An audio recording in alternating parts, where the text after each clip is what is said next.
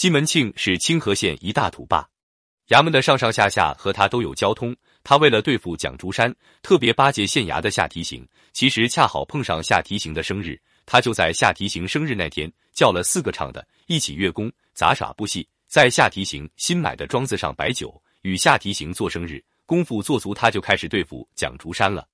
他的手段直截了当，叫两个地痞流氓去讹诈蒋竹山，将他痛打，毁他药铺。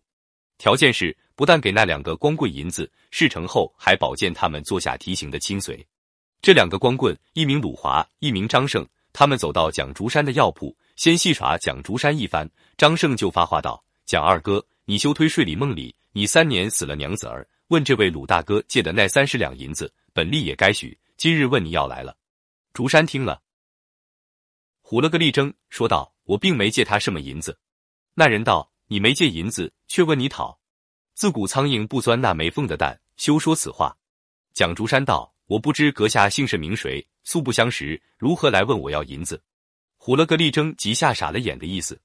这两个光棍有心前来讹诈蒋竹山，还想说理，当然越说越糟。那人道：“蒋二哥，你就差了。自古余官不贫，赖债不富。”想着你当初不得的时，串铃卖膏药，也亏了这位鲁大哥扶持你。这个人道：“我便姓鲁，叫做鲁华。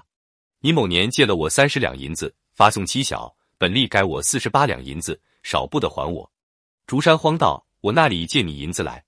就借了你银子，也有文书保人。”张胜道：“我就是保人。”因向袖中取出文书，与他照了照，把竹山气的脸拉渣也似黄了，骂道：“好杀财！”狗男女，你是那里倒子，走来吓诈我？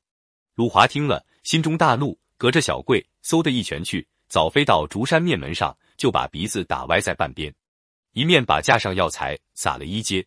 张胜把竹山拖出小柜来，劝道：“鲁大哥，你多日子也单呆了，再宽他两日儿，教他凑过来与你辩了。”那竹山听了道：“欺杀我，我和他见官去，谁见他什么前来？”张胜道：“你又吃了早酒了。”不提防，鲁华又是一拳，仰巴叉跌了一跤，险不到栽入羊沟里，将发散开，金泽都污浊了。吃了早酒，即这么早就装醉耍糊涂的意思。大闹的结果是，竹山大叫：“青天白日祈求！”被保甲上来，都一条绳子拴了。另一边早有人报与西门庆知道，西门庆是早有准备的，当下便照计划行事。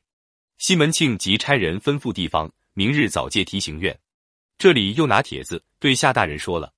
次日早带上人来，夏提刑生听看了地方呈状，叫上蒋竹山去问道：“你是蒋文慧，如何借了鲁华银子不还，反行回骂他，其行可恶？”竹山道：“小的通不认得此人，并没借他银子。小人依礼分说，他反不容，乱行踢打，把小人物货都抢了。”下提刑便叫鲁华：“你怎么说？”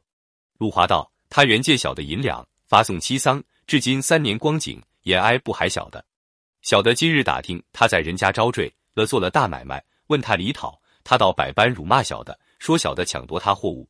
现有他借银子的文书在此，这张胜便是保人。望爷查情。夏提刑看了拍案大怒，说道：“可又来！见有保人文气，还这等抵赖？看这厮咬文嚼字模样，就像个赖债的。”喝令左右选大板拿下去，着实打。当下三四个人不由分说。拖翻竹山在地，痛责三十大板，打得皮开肉绽，鲜血淋漓，